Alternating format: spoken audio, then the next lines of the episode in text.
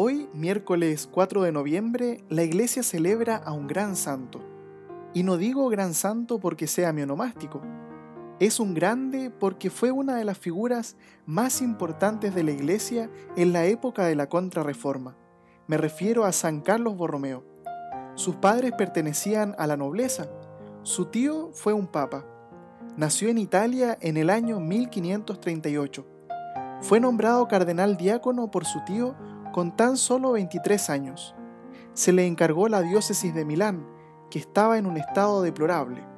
San Carlos fue ordenado sacerdote y a los meses después fue ordenado obispo.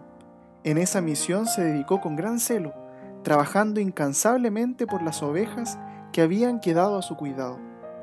Murió a los 46 años de edad, un día como hoy, el 4 de noviembre del año 1584. Pidamos la intercesión de San Carlos Borromeo para que como él podamos responder con prontitud a las necesidades de nuestro tiempo. Que su ejemplo nos ayude a anunciar con pasión la buena nueva de Jesús. San Carlos Borromeo ruega por nosotros.